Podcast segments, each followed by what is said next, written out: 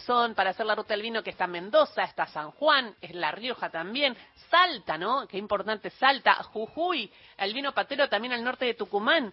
Pero ustedes sabían que hay vino bonaerense? Sí. Eh, digo que no, digo que no, digo que Yo digo que sí porque te lo dije. Hay vino bonaerense y nos comunicamos con Matías Lucas, enólogo, dueño de la bodega Cordón Blanco de Tandil. Es tan lindo Tandil y de paso vas y te tomas un vino de ahí no, no, planazo. ¿Cómo estás, Matías? Acá Gisela, Carlos, Horacio, Ingrid, Cristian, te saludan. ¿Cómo andan, chicos? ¿Todo bien? Bien, feliz día, el día del vino. Bueno, muchas gracias, muchas gracias. ¿Cómo es el tema de, bueno, como enólogo empezaste a hacer vino, pero digo, de, de, enólogo a producir vino? Contanos la historia. En realidad esto empezó mucho tiempo. Yo me dedico al tema del vino hace muchos años y la realidad es que veo como que la vida me ha llevado hacer este proyecto en Tandil. Te cuento que cuando yo empecé con el proyecto, en el año 2008, no había estudiado absolutamente nada todavía, ni enología, ni nada. A eso solamente un curso en Buenos Aires. ¿Y cuándo fue? ¿En el 2008? En, en realidad yo hice el curso 2005-2006, en el 2008 plantamos. Pero el puntapié de todo esto fue que la primera clase, que siempre lo cuento como algo anecdótico, la primera clase de, este curso de enología, me engancho un ingeniero agrónomo que era una especie de profesor mío y me dice, ¿vos sos de Tandil? Sí. Me dice, ¿por qué no probás con la viticultura en Tandil? En realidad, medio como que alega que no, que la viticultura es de la zona de Cuyo, por la influencia de los Andes, por la cordillera, por el estrés hídrico. Y es lo que me fundamenta es, ah, muchos de los grandes viñedos o vinos a nivel mundial vienen de zonas más parecidas de, a la provincia de Buenos Aires que a Mendoza. Mendoza o Cuyo tiene un clima que es único, que es perfecto realmente, pero no quiere decir que en el resto del país no se pueda eh, plantar eh, la vid. Mm. Así que bueno, eso fue un poco el puntapié y dos años más tarde estábamos plantando el primer viñedo acá en Tandil. ¿Y cómo va? O sea, ¿cómo, cómo agarra la uva? Eh, digo, ¿tienen las lluvias necesarias? ¿Tienen demasiado lluvia? ¿Qué hacen para cuidarlo? Sí, en realidad lo que uno tiene perdón, lo que uno tiene que entender es que eh, la vid se adapta a los cinco continentes. Y si uno, yo los escuché recién eh, comentando el tema del Malbec, por ejemplo, que el Malbec es como el emblema nacional, pero lo que uno tiene por ahí, desde mi humilde punto de vista, que hacer es eh, ver qué es lo que tiene y ver qué es lo que se puede hacer. Ahora, si uno se empecina con buscar la variedad que le gusta porque la consume y sí o sí quiere que se adapte al lugar donde tiene, ya es más complejo. ¿A qué voy con esto? Que en el caso del Malbec, por ejemplo, es una variedad que a nosotros nunca se nos cruzó por la cabeza. El Malbec es perfecto, pero es perfecto en una zona determinada. Yo creo que intentar instalar una variedad, como puede ser el Malbec, como puede ser el Cabernet Sauvignon, como puede ser, en una zona donde nunca se daría por diferencias, contingencias, eh, diferentes contingencias climáticas, eh, sería remar contra la corriente. Entonces, decir, bueno, ¿qué es lo que tengo y qué es lo que puedo hacer? Nosotros realmente cuando empezamos, empezamos con un popurrí de variedades que eran nueve variedades diferentes. Eh, ¿Y, ahora con, ¿Y ahora con qué están? Porque Bodega Cordón Blanco tengo entendido que hace un rico Syrah, Merlot. Eh, hacemos unos cuantos. Ahora de esas nueve variedades hacemos un Cabernet Franc, un Sauvignon Blanc, un Merlot, un Carmenar, que es el vino más exclusivo que tenemos. ¡Qué rico! Ah, Ingrid, ya quiere ir a Tandil. ¿Y, y, cómo compramos el cordón blanco, el, vino de esa cepa? Y cordón, y cordón blanco eh, ya es medio difícil de conseguir porque realmente hoy por hoy tenemos muchísima, muchísima demanda. Eh, se consigue, se consigue en Buenos Aires de hecho también en lugares muy específicos, si no se manda a domicilio desde bodega directamente. Eh, ¿Exportan? No, todavía no exportamos, pero creo que es un poco la vista que tenemos a futuro. Esto es un proyecto familiar con mis hermanos, todavía estamos en pleno crecimiento, de hecho son viñedos muy chiquitos, y lo que nos ha pasado es que no solamente eh, Cordón Blanco fue el, tipo de proyecto, sino que también es la ciudad. Yo siempre digo lo mismo, lo que vende es Tandil. Tandil vende porque se habla de Tandil y se piensa en gastronomía, se piensa en queso, se piensa en salamines, se piensa en sierras, y eso vende. Y nos ha hecho a nosotros, siendo el único proyecto que nos han buscado mucha gente, porque si, bueno, salamín, queso y encima tenés vino, la gente se vuelve loca. Entonces, eso fue como también un, una, un trampolín para nosotros, ¿no? Eh, Lucas, buen día. ¿Qué parte de la, digamos, de la tierra de Tandil es parecida a la de Mendoza o San Juan? De, a, Mendoza o San Juan ninguna. Eh, esto es completamente diferente. La, viticultura es diferente, el trabajo de la viña es diferente, el crecimiento de la planta es diferente. Por eso decía que el fundamento era que era parecido al sur de Francia, no era parecido a Argentina. ¿ah? A, ninguna región. Yo, de hecho, soy asesor de muchas bodegas de la provincia de Buenos Aires y no encuentro ni siquiera similitud entre las diferentes bodegas, bodegas que asesoro. Entonces, cuando habla de este tipo de, de clima, puede llegar a ser parecido al sudeste francés, que nosotros tenemos la vista puesta allá. Ahora, si me decís, ¿el suelo es parecido? No, el suelo es completamente diferente, porque no es lo mismo el suelo de Tandil que el suelo de Francia, que el suelo de, no sé, de Mendoza, de Salta, de San Juan. Lucas, en un momento del programa de hoy, que es el Día Nacional del Vino, eh, me tocó, nos tocó decir a todos que vino preferíamos. Cuando yo dije que prefería la cosecha tardía, eh, se burlaron de mí. Y le hicimos bullying. ¿Por qué? ¿Vos qué podrías decirles? En mi defensa, claro. ¿Por qué cosecha tardía no? es porque es muy dulce. Porque es muy dulce, porque es muy dulce, porque para eso te comes un Yo le dije, te empeda rápido. Para el, para, el dulce está la vida. no, porque, ah, por ejemplo, a mí me gusta, de blancos me gusta más el seco, el blanco seco, no el chardonnay tan dulce, diríamos. pero a él le gusta, déjenlo. yo creo que... No, la realidad la realidad es que yo, eh, de, aparte de estar dedicado a esto, me gusta muchísimo probar vinos. Eh, la gente se ríe porque me dice, vos consumís vino de tu bodega. No, la realidad es que el vino que menos consumo es el de la bodega nuestra porque estoy acostumbrado a tomarlo por trabajo. Entonces me gusta mucho probar vinos.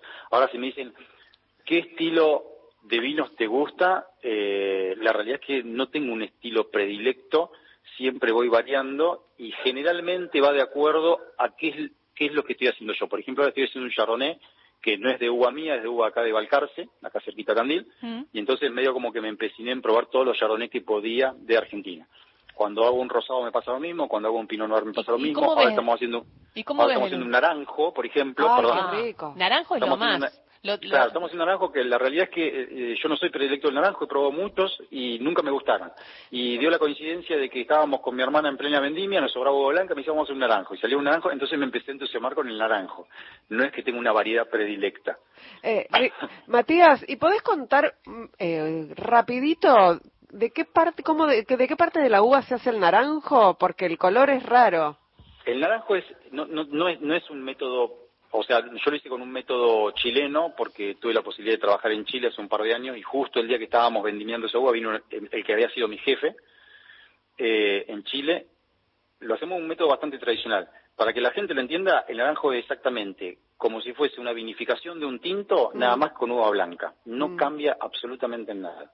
O sea, es el tiempo de contacto del ollejo con el, líquido de la uva eh, de la misma forma que hace un tinto. ¿Por qué se pone ese color en naranjo? Y porque hay un proceso oxidativo del ollejo que en la medida que va fermentando te empieza a imprimir ese color oxidado, que en realidad el naranjo es un vino blanco oxidado, no es más que eso. Claro. Eh, ¿Y el blanco cómo se hace de diferencia? Y el blanco generalmente lo que se hace, un blanco común generalmente, cuando entra a la bodega, automáticamente una vez que se, se despalilla o se muele la uva, pasa por una prensa, entonces ya separas el sólido del líquido y vos solamente fermentás el líquido. En el naranjo no, ah. va todo junto.